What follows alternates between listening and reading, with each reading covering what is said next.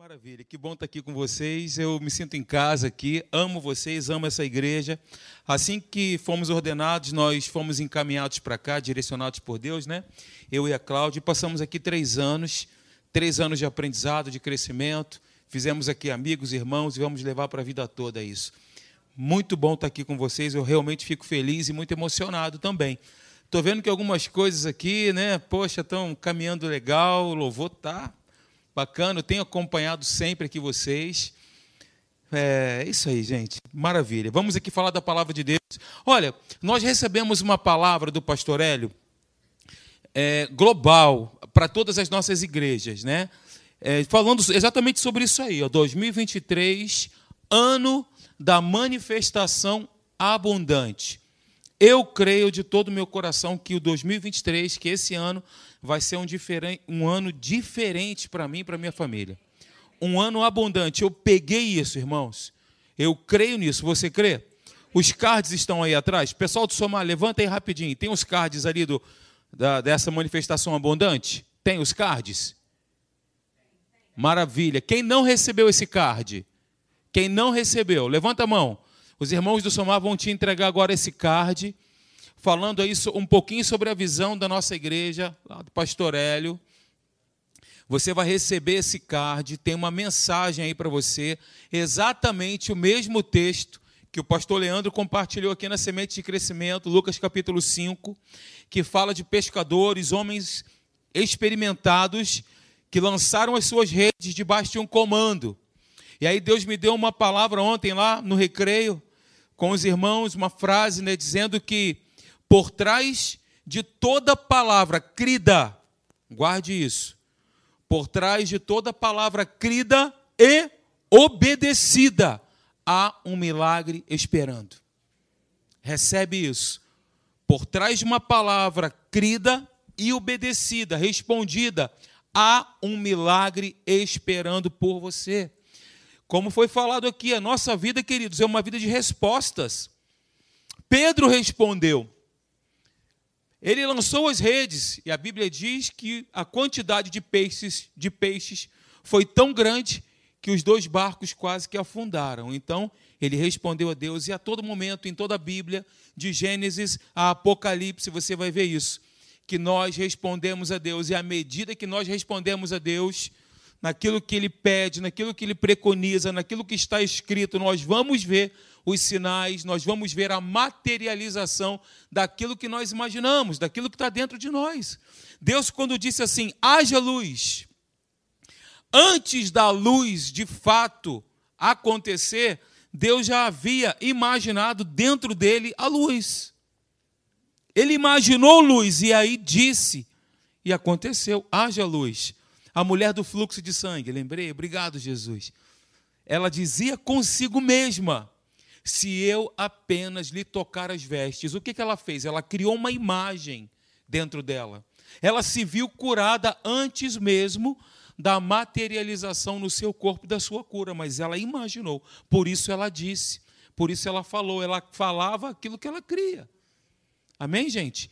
Então, se você crê de verdade que esse ano, 2023, não obstante a todas as situações, não obstante a esse mundo que cada vez mais nós estamos vendo, um mundo calamitoso, situações acontecendo não somente no Brasil, mas em toda a esfera global. A gente está vendo aí os sinais da volta de Jesus, mas a igreja gloriosa, sem mácula, sem ruga, essa igreja está acima disso. A igreja é o corpo de Cristo, nós somos guardados em Jesus, gente. Nós não estamos perdidos, desamparados, desassistidos. Nós temos um Deus, um Pai que nos ama, que está conosco. Quando a gente está dormindo, quando a gente está acordado, quando a gente levanta, Ele está conosco. Amém? É isso aí. Ano de manifestação abundante. Tito capítulo 2, versículo 11 diz que a graça de Deus, ela se manifestou salvadora a todos os homens. A graça, o favor de Deus se manifestou. Então, esse ano vai ser um ano maravilhoso para você, declaro isso, creio de todo o meu coração, se nós, todavia, respondermos a Ele. Se nós fazermos aquilo que Ele também nos pede, ok? Gente, eu quero trazer para vocês aqui um texto que com certeza vocês conhecem, que está em Mateus capítulo 6, do versículo 25 ao versículo 34. Queria, inclusive, que você, por favor, mantivesse a sua Bíblia aberta. Eu vou pegar aqui versículo por versículo, como eu costumo fazer. Mateus capítulo 6, do versículo 25 até o 34.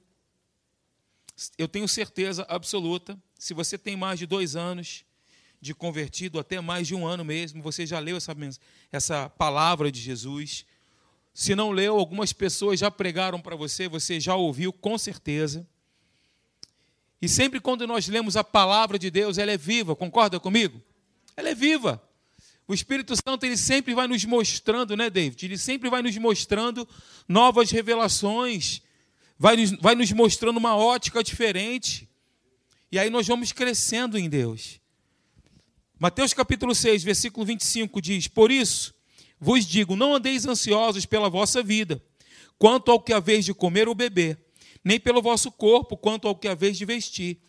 Não é a vida mais do que o alimento e o corpo mais do que as vestes? Observai as aves do céu, não semeiam, não colhem, não ajuntam em celeiros, contudo, vosso Pai celeste as sustenta. Porventura, não valeis vós muito mais do que as aves? Qual de vós, por ansioso que esteja, pode acrescentar um côvado ao curso da sua vida? E por que andais ansiosos quanto ao vestuário? Considerai como crescem os lírios do campo, eles não trabalham, nem fiam. Eu, contudo, vos afirmo que nem Salomão, em toda a sua glória, se vestiu como qualquer deles. Ora, se Deus veste assim a erva do campo, que hoje existe e amanhã é lançada no forno, quanto mais a vós outros, homens de pequena fé. Portanto, não vos inquieteis, dizendo: que comeremos? que beberemos? Ou com que nos vestiremos? Porque os gentios é que procuram todas estas coisas, pois vosso Pai Celeste sabe que necessitais de todas elas. Buscai, pois, em primeiro lugar, o reino, o seu reino e a sua justiça, e todas estas coisas vos serão acrescentadas. Portanto, não vos inquieteis com o dia de amanhã, pois o amanhã trará os seus os seus cuidados, basta ao dia o seu próprio mal. Amém, gente? Pai, obrigado pela tua palavra, nós te louvamos. Que haja aqui uma revelação, que possamos, ó Deus, nos apropriar, acolher com mansidão a tua palavra dentro de nós, para que, sobretudo, possamos aplicá-la no nosso dia a dia. Só assim fará sentido, Senhor. Não basta apenas ouvir. Tua palavra diz que aqueles que ouvem e praticam eles são comparados pessoas, a um homem prudente que edificou a sua casa sobre a rocha. Vieram os ventos, as dificuldades, deram com ímpeto contra aquela casa e ela não caiu porque ela estava sedimentada, fortificada em ti, Pai. Pai, que sejamos considerados prudentes por ti, que possamos ouvir, reter a tua palavra e colocá-la em prática no momento certo, no momento apropriado. Nós te louvamos em nome de Jesus. Amém e amém. Glória a Deus. Queridos, o título dessa mensagem é um estilo de vida que eu adotei, que nós adotamos na nossa casa. Nós adotamos esse estilo de vida. Nós adotamos esse procedimento. Quando as coisas apertam, quando ficam difíceis, porque invariavelmente acontecem, sim ou não? Nós somos confrontados, nós somos desafiados a todo momento. E quando somos desafiados a todo momento, e quando somos ali, o gigante se levanta, né? E quando somos afrontados por ele, nós respondemos como Davi respondeu, ou respondemos como o exército de Israel respondeu. Ou nós respondemos como os espias de Israel, ou nós respondemos como Josué e Caleb. Nós fazemos uma escolha de responder. Então, um dia de cada vez. Não adianta nós anteciparmos as coisas, porque a gente não tem o poder de prever o futuro. Nós não temos a capacidade de definir ou predeterminar o que vai acontecer amanhã. Então, é um dia de cada vez. Diga para a pessoa do seu lado, queridos, querido, querida, viva, um dia de cada vez. É assim. É simples assim, um dia de cada vez. A Cláudia fala para mim, eu falo para a Cláudia, a Cláudia fala para a Gabi, eu falo para a Gabi, nós falamos uns para os outros, um dia de cada vez. Ok? Se tudo que eu falar para você aqui, você se esquecer, eu te peço, encarecidamente, você da internet também, que grave pelo menos o título da mensagem. Um dia de cada vez. Tá bom? Esse texto falando sobre a ansiosa solicitude pela vida, eu já li diversas vezes. Já preguei também várias vezes. Mas dessa vez que eu li, o Espírito Santo me mostrou algumas coisas, eu quero compartilhar contigo. E hoje eu quero começar fazendo uma pergunta nevrálgica. Aleluia. Estava com saudade? Uma pergunta importante. O que ocupa o primeiro lugar em nossa vida? O reino dos céus ou as coisas temporais? Não responda agora. Espera. O que ocupa o primeiro lugar nas nossas vidas? O reino dos céus ou as coisas temporais? Bem, você é do tipo da pessoa, e aí é uma pergunta, ansiosa? Você é o tipo da pessoa que fica roendo as unhas, antecipando os problemas? Não é para responder para mim, pensa. Os problemas ainda estão longe e você pensa que eles estão batendo a sua porta. Você sofre pensando naquilo que vai acontecer amanhã, no que você vai comer, naquilo que você vai vestir, ou nas contas que você vai pagar. Você sofre por antecipação? Não responda. As pessoas elas andam hoje em dia com os nervos à flor da pele. Você vê aí no trânsito, né? Você vê as pessoas assim correndo de um lado para o outro. Nervos à flor da pele são como um vulcão prestes a explodir. E eu quero falar com vocês aqui essa noite sobre três pontos. O que não é ansiedade, o que é ansiedade e como vencer a ansiedade. Diga comigo, o que não é ansiedade, o que é ansiedade e como vencer a ansiedade que bate a nossa porta. Bate a nossa porta. Não adianta bater, que eu não deixo você entrar. Lembrou, né, Mariette, da tua época, né? Você riu porque você lembrou. é. Eu trabalhei lá, um dos meus primeiros empregos. Sem merchan gratuito. Gente, antes de nós entendermos então o que é ansiedade, a gente vai definir o que não é ansiedade. Em primeiro lugar, ansiedade não é desprezar as necessidades do corpo. Não é desprezar as necessidades do corpo. Jesus nos ensinou. O pão nosso de cada dia dá-nos hoje. Ok? Não é desprezar essa necessidade. É uma necessidade do nosso corpo. Ele necessita de alimentação para que ele continue de pé. Ansiedade não é proibir a previdência quanto ao futuro, você se preparar para o futuro. Não é isso. Isso é lícito, é importante. Você se preparar para o futuro, fazer o seu plano de aposentadoria, pagar a sua previdência privada. Deus tem te dado uma inteligência, um cérebro para você pensar. É importante fazer isso. Ansiedade não é proibir esta previdência quanto ao futuro. Inclusive, a Bíblia ela fala sobre o trabalho da formiga, né? Ela faz uma analogia linda com relação a essa a formiga. A formiga vai, ela acumula, ela guarda para quando ela necessita no tempo próprio, ela se alimenta daquilo ali, das folhas, dejetos, enfim, aquilo que ela guardou. E ainda, Lucas capítulo 14, versículo 28, Jesus fala sobre o planejamento de uma obra, sobre um empreendimento. Ele fala assim, ó, porquanto qual de vós, desejando construir uma torre, primeiro não se assenta e calcula o custo do empreendimento e avalia se tem os recursos necessários para edificá-la. Então Jesus ele fala sobre essa previdência necessária, sobre esse planejamento. O que Jesus ele proíbe não é a previdência, mas a preocupação ansiosa. Faça um favor para você mesmo, tire do seu vocabulário a palavra preocupação. Ah, eu estou preocupado, troque pelo cuidado. Ah, eu tenho cuidado com relação a essa área. Eu sou cuidadoso, eu sou zeloso com relação a essa, a essa área. Não preocupado. Porque preocupado tem um sentido pejorativo. A preocupação indica ansiedade, que por sua vez é um gatilho de outras coisas mais graves ainda. Ok? Quem está comigo? Que bom que você está aqui. Então, gente, o apóstolo Paulo, lá em Filipenses capítulo 4, versículo 6, ele diz: Não andeis ansiosos de coisa alguma. Pedro também fala: lançai sobre ele as vossas ansiedades, porque ele se esqueceu de vós. Porque ele tem cuidado de vós, não é preocupação. Deus ele não se preocupa conosco, ele cuida da gente. Ele tem um cuidado com relação à nossa vida.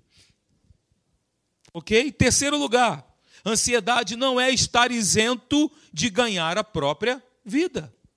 Nós não podemos esperar o sustento de Deus assentados de braços cruzados. Temos de trabalhar.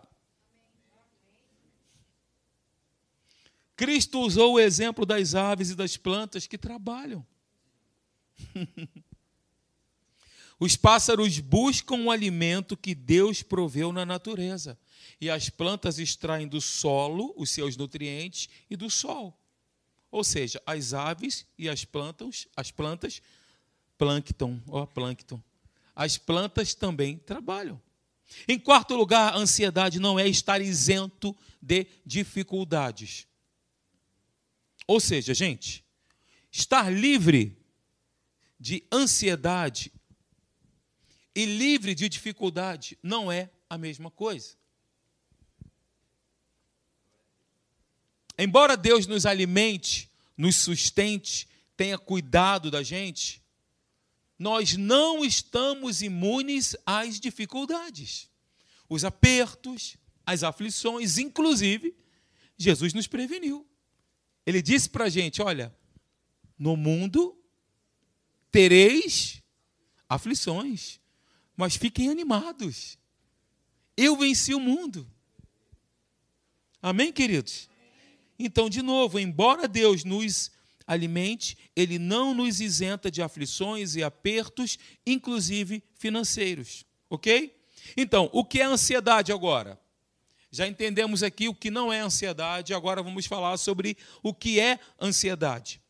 E aí, Jesus fala sobre cinco evidências da ansiedade, como nós veremos a seguir. Em primeiro lugar, eu coloquei aí, a ansiedade, ela é destrutiva. Está no versículo 25, veja aí. Por isso vos digo: não andeis ansiosos pela vossa vida, quanto que a vez de comer ou beber, nem pelo vosso corpo, quanto ao que a vez de vestir. Não é a vida mais do que o alimento e o corpo mais do que as vestes? A ansiedade é destrutiva. E essa palavra Deixa eu pegar aqui um, cálice do Graal. Nossa, eu tinha um copo mais bonito, hein, gente? Brincadeira, pessoal. Eu levei o copo. Era tão bonito que eu levei. Uma tosse aqui.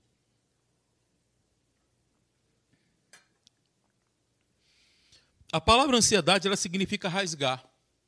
Olha que interessante. E no versículo 31, fala sobre inquietação, significa um constante suspense. E esse termo, ele, ele era usado, essas duas palavras, elas eram usadas para descrever um navio que estava sendo surrado pelas ondas. Essa palavra tem esse sentido e ela, ela era trazida para dar esse entendimento de um navio que era açoitado pelas ondas, ele era surrado pelas ondas, pelos ventos fortes de um mar tempestuoso. Então a palavra ansiedade, ela vem de um antigo termo também que significa estrangular. Olha que interessante. Estrangular. Em segundo lugar, queridos, a ansiedade, ela é enganadora. A ansiedade tem o poder de criar um problema que não existe. Ela tem esse poder. Cria um problema que não existe. Então, eu e você, pensa aí nisso. Muitas vezes sofremos não por um problema real, mas por um problema fictício, gerados pelos nossos pensamentos.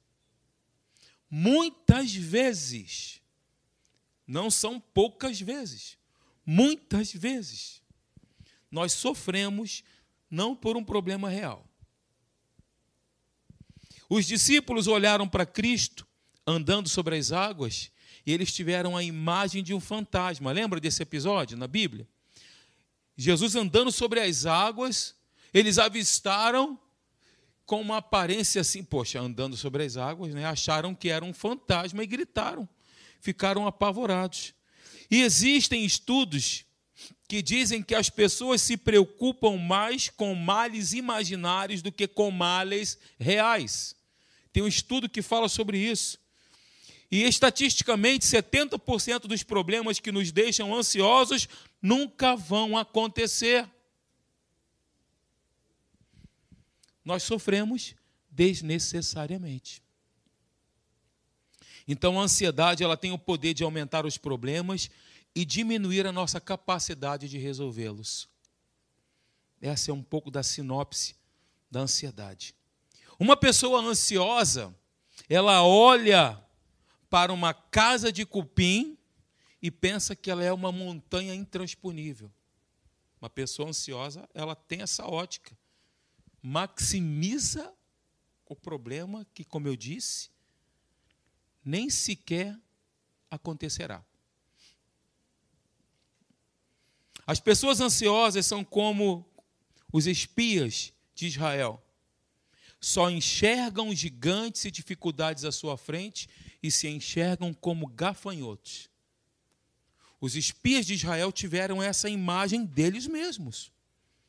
Não tem como entrar nessa cidade. Tem gigantes lá.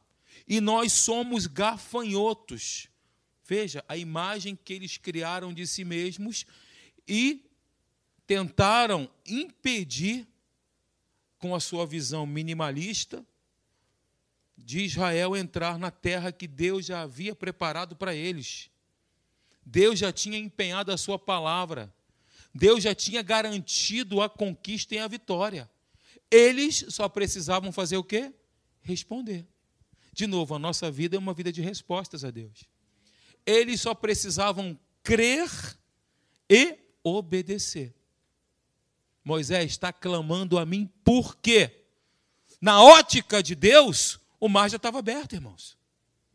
Na ótica do céu, o povo já tinha passado por aquele mar. Não foi esta palavra empenhada? Porém, o povo precisava dar o primeiro passo. As pessoas precisavam caminhar em direção ao desafio. Pastor Leandro citou aqui Gideão. A Bíblia diz que Deus chama Gideão de homem valente. Mas contextualizando, Gideão estava malhando trigo em um lugar que não era apropriado fazê-lo, no lagar.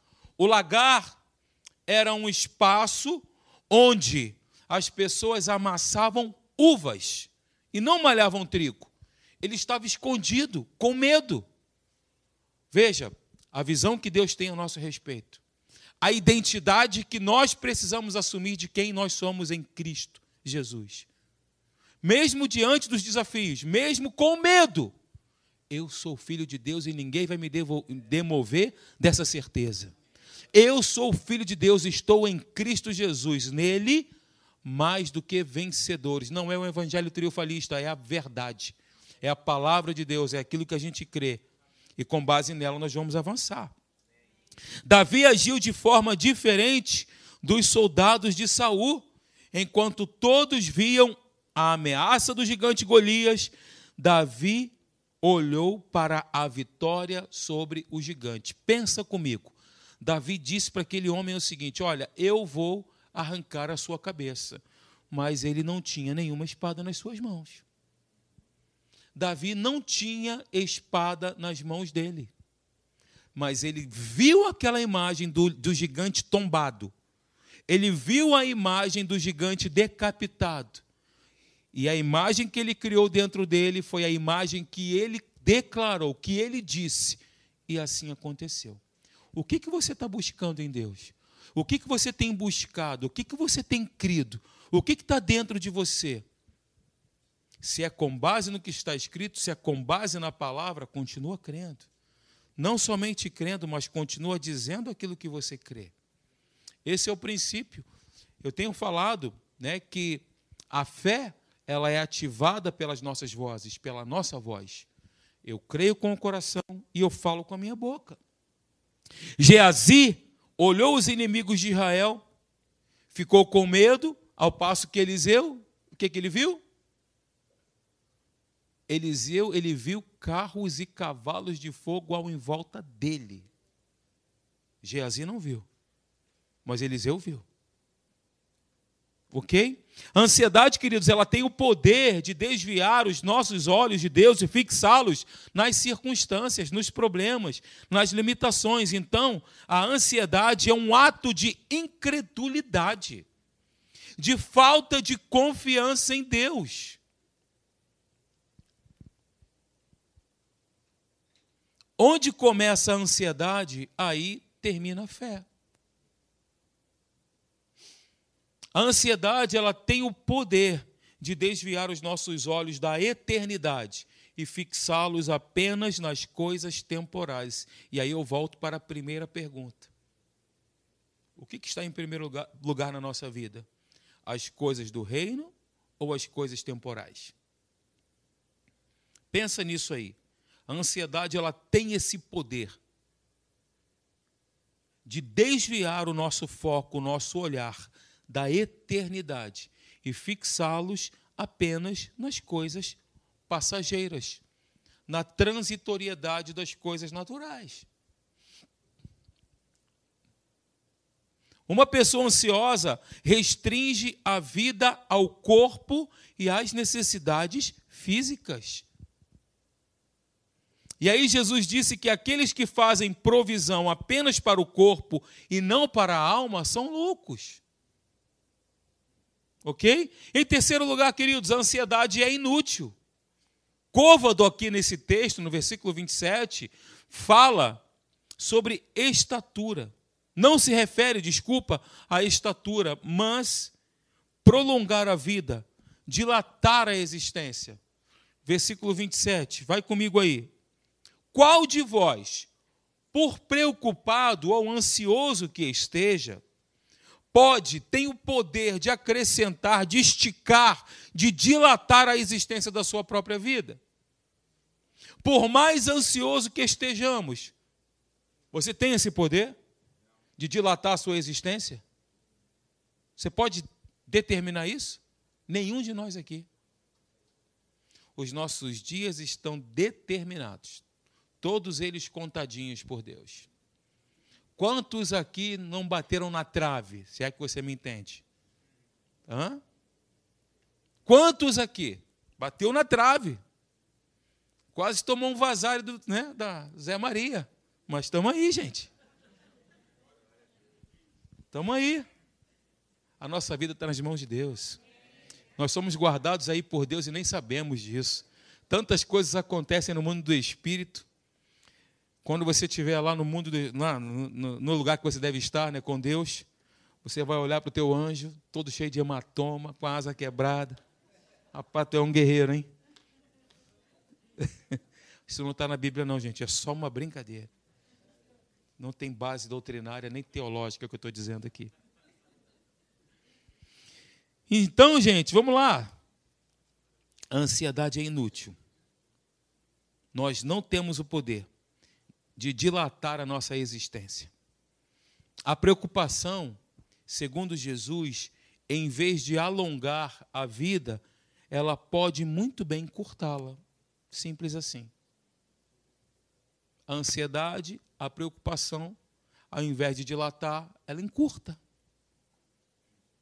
A ansiedade rouba nossas forças, mata nossos sonhos, mina nossa saúde, enfraquece a nossa fé, tira a nossa confiança em Deus, nos empurra para uma vida menor da, daquela que Deus planejou para nós. Bota a mão no teu coração e declara comigo: Eu serei tudo aquilo que Deus me criou para ser. Amém. Nós somos o propósito de Deus, queridos. Não é um propósito, o artigo definido. O propósito. Deus ele te criou com o propósito do céu. Você não está aqui à toa. Não está aqui perdido, ventando de um lado para o outro. Não está. Eu creio que Deus chamou a cada um de nós aqui para cumprirmos esse chamado, para cumprirmos esse papel e tudo que fizermos seja para a glória e para a honra do nome dele. Amém, gente? Aleluia. Então, quando estamos ansiosos, nós teimamos em tomar as rédeas da nossa própria vida e tirá-la das mãos de Deus. Deus me dá que me pertence. Tira das mãos de Deus e pega as rédeas. Agora está comigo, Senhor. Deixa que eu estou no comando. Quando nós estamos ansiosos, é isso que acontece. Sai para lá, Espírito Santo. Não preciso de você, não. Eu mesmo controlo a minha vida. Então, queridos, igreja do Deus vivo, a ansiedade nos leva a perder a alegria do hoje por causa do medo do amanhã. A gente deixa de viver o melhor de Deus. A gente deixa de sorrir.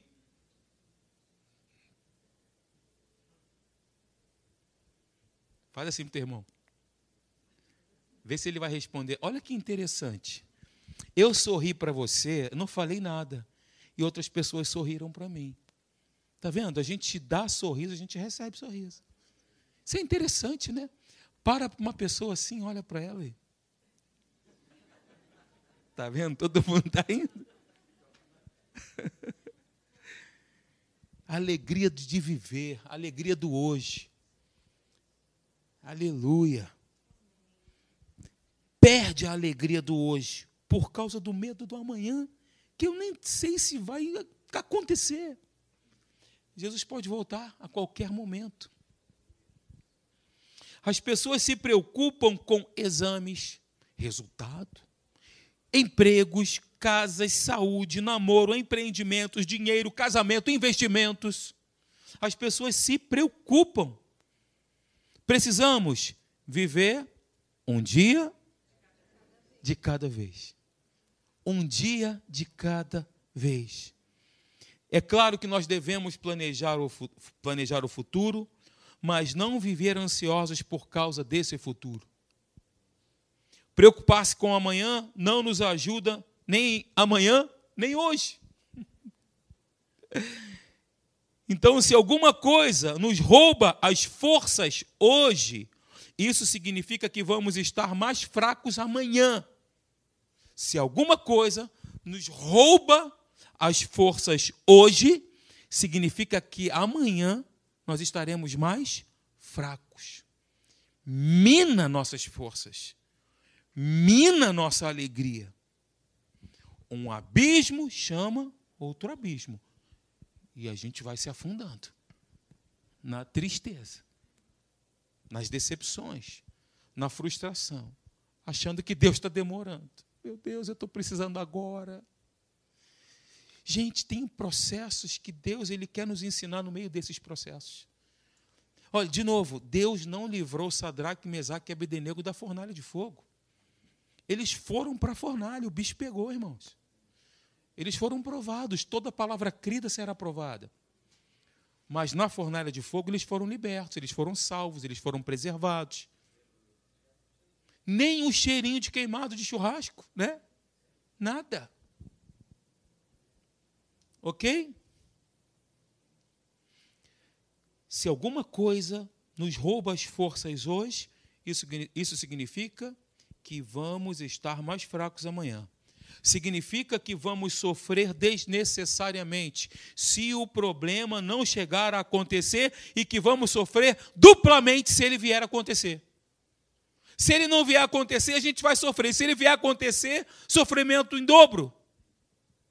Ok? Então eu quero te dizer aí, quarto, a ansiedade é cega, é uma falsa visão da vida, de si mesmo e de Deus. A ansiedade nos leva a crer que a vida é feita só daquilo que comemos, bebemos e vestimos. Ela é muito mais do que isso. A vida é muito mais do que isso. Nós ficamos tão preocupados com os meios que nos esquecemos do fim da vida, que é glorificar a Deus. Então, a ansiedade não nos deixa ver a obra da providência de Deus na criação. A gente fica cego. Gente, Deus alimenta as aves do céu. Não é verdade? Não é, não é, não é... Às vezes dá um negócio. Aí eu tenho que fazer esse exercício, né? As aves do céu não semeiam. A Bíblia diz que elas não colhem, não tem despensa. Sabe o que significa despensa? É a provisão para uma semana. Aí a Bíblia diz que não tem celeiros, é a provisão para um ano. Interessante, né? Não tem despensa, provisão para uma semana. Não tem celeiro, provisão para um ano. E aí Jesus diz, o que, que ele diz contra a ansiedade? Presta muita atenção nisso agora. Look to me, guys. Look at me, guys. Estava com saudade desse. Pastor Marcelo, te amo, hein? Se um dia você assistir essa mensagem, quero dizer que eu te amo. Eu tenho falado bastante com o pastor Marcelo nas férias, a gente está falando bastante, conversando bastante. Preste atenção no que eu vou dizer para você aqui agora. Vejamos o que, que Jesus diz sobre, aliás, contra a ansiedade. Primeiro, diga comigo, do maior para o menor. Do maior para o menor. Maravilha.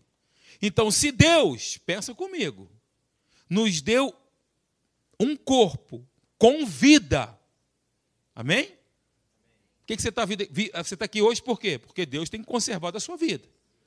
Se Deus nos deu um corpo com vida, e se o nosso corpo é mais do que o alimento e as vestes, Ele nos dará alimentos e vestes. Uau, pastor, que revelação. Simples assim. Até uma criança entende. Claro como água. Até uma criança entende. Então, gente, olha só. Pega isso aí. Pega agora. Diga: Deus é responsável. Ele tem um compromisso comigo, com você. Porque Ele é o autor e conservador da nossa vida, que vale muito mais do que aquilo que nós temos em todas as áreas. Então veja, Deus é responsável pela nossa vida e pelo nosso corpo. Deus é responsável pela nossa vida e pelo nosso corpo. Se Deus cuida do maior, que é o nosso corpo, não podemos confiar nele para cuidar do menor, que são os alimentos e as vestes? É uma pergunta. Se Deus, se Deus cuida, conserva a nossa vida, se até aqui chegamos, diga aí, Ebenezer, até aqui nos ajudou o Senhor. Se até aqui nós chegamos, se Deus preserva a nossa vida, se nos conduz vivos até hoje, a nossa vida não é mais importante do que aquilo que a gente veste, ou do, daquilo que a gente come, ou do nosso trabalho, ou de todas as outras coisas que vêm das mãos dele. Ok? Ele é responsável. Ele tem um compromisso de cuidar da gente, irmãos. Sabe por quê? Porque nós somos filhos dele. Não somos bastardos. Nós somos filhos dele. Agora diga comigo, do menor do menor para o maior. As aves e as flores apresentados como exemplo. Olha que interessante. O pardal, ele, nesse texto aqui, o pardal e as plantas são os teólogos que pregam para a gente, sabia? Eles pregam para a gente aqui teologia. É interessante que o mais frágil pardal se transforma em um pregador, para o mais sábio dos homens, dizendo: Sabe o que, eles dizem? Os pardais? Eu prefiro estar na cozinha do Senhor. Eu prefiro estar na cozinha do Senhor. Ele fez todas as coisas, ele sabe das minhas necessidades e me sustenta. É isso que o pardal, os pardais dizem para a gente. Deus ele provisiona tudo o que nós precisamos. Então, se Deus alimenta as aves e veste os lírios do campo, não cuidará dos seus filhos? Não cuidará da gente? Em quinto lugar, a ansiedade é incrédula. A ansiedade nos torna menos do que cristãos. Ela é incompatível com a fé bíblica e nos assemelha àquelas pessoas que não têm o entendimento da verdade. Então, queridos, a ansiedade não é bíblica, é gerada no ventre da incredulidade, é pecado. Porque quando nós ficamos ansiosos, nós não confiamos em Deus, e a Bíblia diz que nós devemos confiar em Deus. Entrega o teu caminho ao Senhor, confia nele, e o mais ele fará, é o que está escrito. Então, quando eu não crio nessa, quando eu fico desesperado, quando eu entro nesse vórtice de desespero, de ansiedade, eu, na verdade, não estou confiando em Deus, estou me tornando incrédulo naquilo que está escrito. O incrédulo é aquele que ouve e não acredita. Não são ímpios, né? Ímpios são ímpios. São aquelas pessoas que não têm aliança com Deus, mas os incrédulos são aqueles que ouvem e não creem no que está escrito. Ora, se ouvimos e não cremos, do que adianta? Jesus foi para a sua cidade natal, a Bíblia diz, não foi passear lá. Jesus não foi tirar, voltar para para sua casa para encontrar os seus familiares, para passear, para descansar. A Bíblia diz que ele foi para a sua cidade natal. E ele foi com um propósito, com um objetivo de curar, de libertar, de salvar. A Bíblia diz que ele não pôde, não pôde fazer ali muitos milagres e dar a razão pela qual isso não aconteceu. Por causa da incredulidade deles. O Deus Todo-Poderoso, na figura de Jesus, o amor encarnado, foi para sua cidade natal a fim de operar sinais e maravilhas e não pôde fazê-lo. Por quê? Por causa da incredulidade deles. A incredulidade impede o mover e o agir de Deus. Que não sejamos incrédulos, mas crentes. Como diz o texto. Crentes, aqueles que ouvem, aqueles que respondem a Deus, aqueles que ouvem e obedecem a Deus. A nossa vida só faz sentido se a gente entrar nessa, queridos. Senão a gente está brincando de ser crente. E eu tenho certeza que não é o teu caso. Não é o seu caso, nem o meu. Então, quando ficamos ansiosos com respeito ao que comer, o que vestir e coisas semelhantes, nós passamos a viver num nível, preste atenção, inferior ao dos animais irracionais e das plantas nós vivemos abaixo deles, dos animais irracionais, porque os animais irracionais, no caso aqui o pardal, ele não se preocupa com o dia de amanhã. Quem está falando isso é Jesus, gente. É o texto da palavra. Toda a natureza depende de Deus e ele jamais falha. Deus jamais falha. Somente os homens quando julgam depender do dinheiro, se preocupam e o dinheiro sempre falha, ao passo que Deus nunca falha. Amém, queridos? Então veja comigo, vem aqui, como podemos encorajar as pessoas a colocarem uma pergunta, a sua confiança em Deus com respeito ao céu, se não confiamos em Deus nem em relação às coisas da terra? Para para pensar. Um crente ansioso é uma contradição. É o oposto da fé, é uma incoerência pregar a fé e, viver, pregar a fé e viver a ansiedade. Quando a gente fala assim, a ah, ansiedade é pecado. Se um dia, né, como eu falei, todos nós aqui sempre bate a nossa porta isso, né? Quando nós passamos a confiar exclusivamente. Veja que acima, no versículo 24, fala sobre os dois senhores aqui. Deus, ele, ele requer dedicação, devoção exclusiva. Deus, ele não divide a sua glória com ninguém. Aqui no versículo 24, só contextualizando, fala sobre as riquezas. E aí Jesus, quando se refere a elas, fala que elas são mamon, uma entidade, não moedas. A mesma coisa no que diz respeito à ansiedade. Ou nós confiamos em Deus plenamente nele, ou não. Ou não.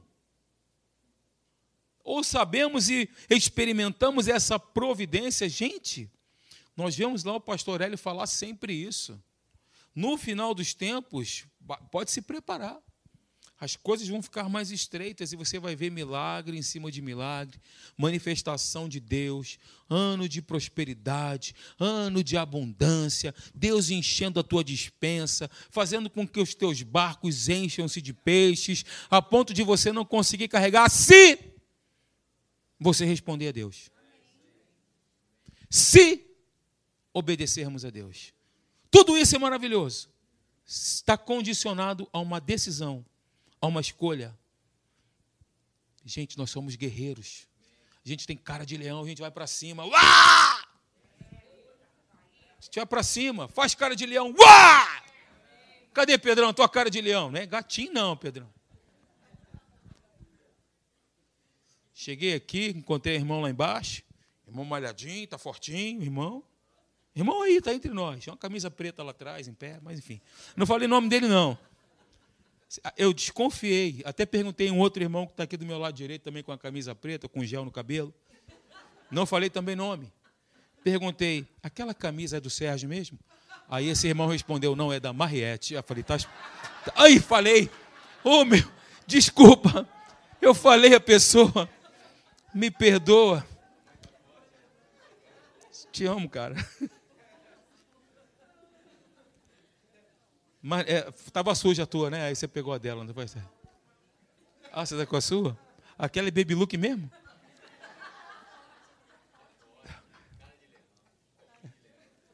Serjão, cara de leão, Serjão.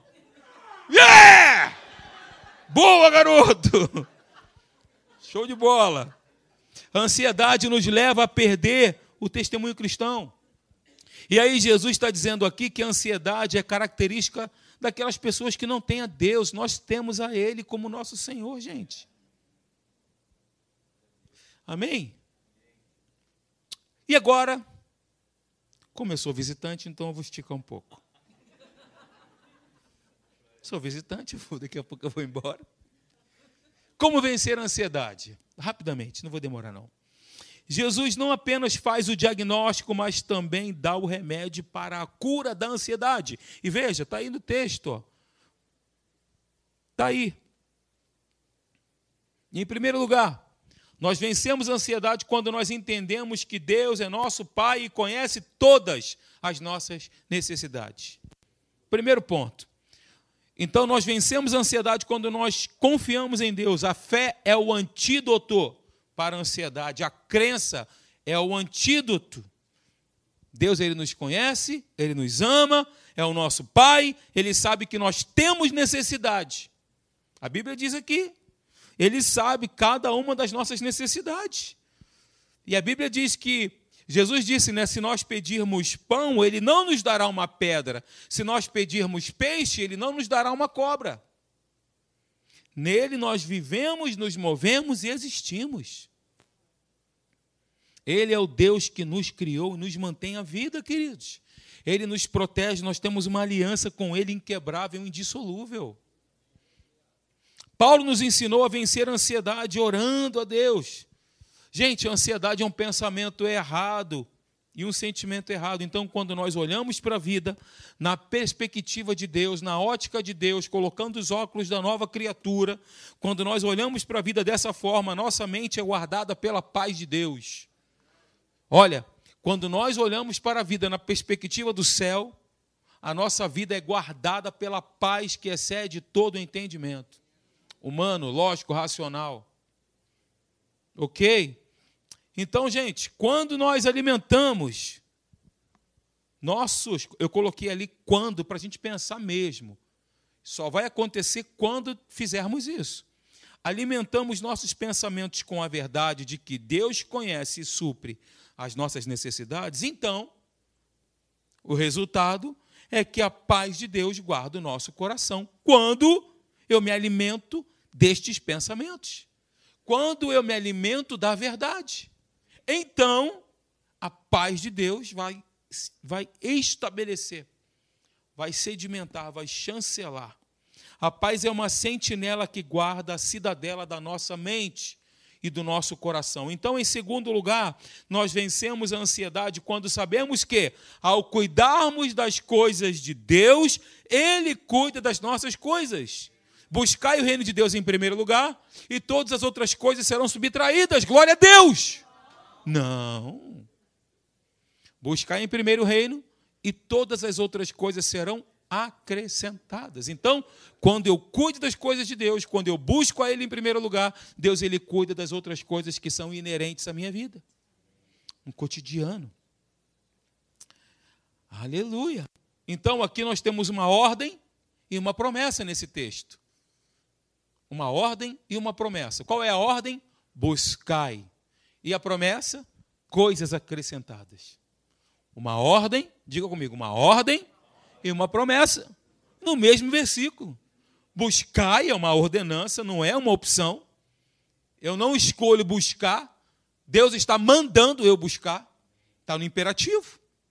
Buscai o reino em primeiro lugar, ordem, e todas as outras coisas vos serão acrescentadas.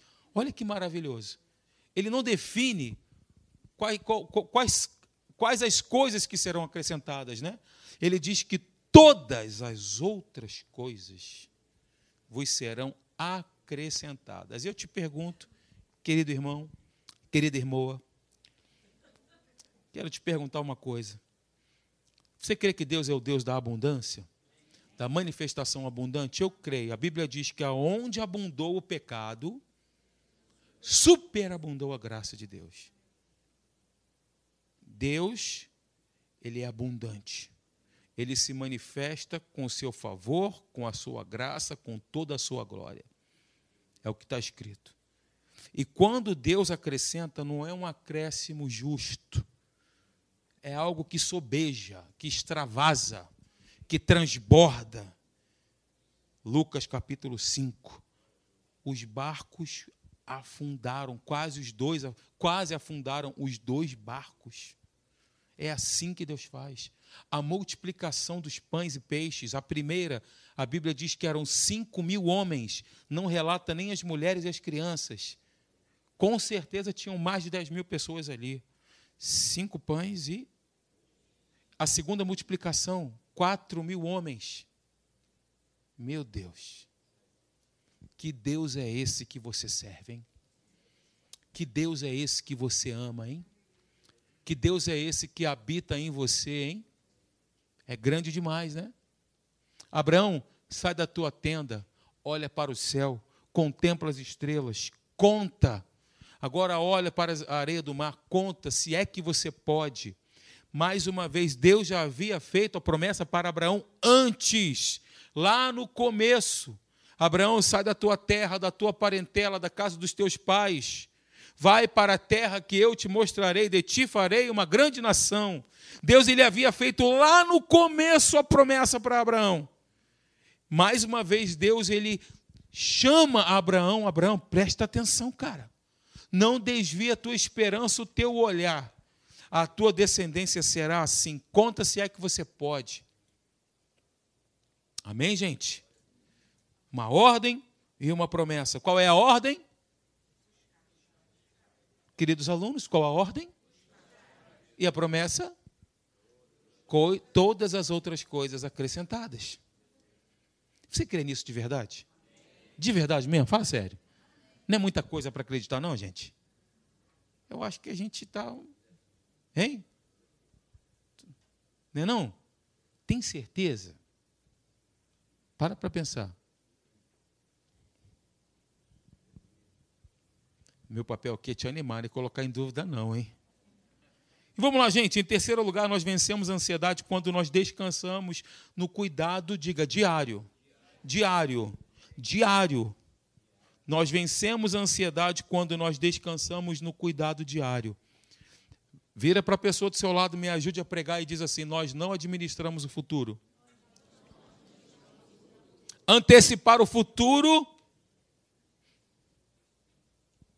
e começar a sofrer por ele não é prudente. E aí eu encerro com essa frase aí para você. Queria chamar os queridos seletos músicos aqui, Pedrinho, cadê essa turma de fogo? Até a ministra de louvor é de fogo, né? Cabelo de fogo, aleluia, glória a Deus. Moisés, voz de trovão, chega aí. Iargo. Maravilha. Nós devemos cuidar do hoje. Preste atenção aqui, gente, ó. E deixar o amanhã nas mãos daquele que cuida de nós, tá bom? Então nós devemos cuidar do hoje.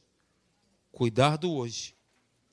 E deixar o amanhã nas mãos daquele que cuida de mim.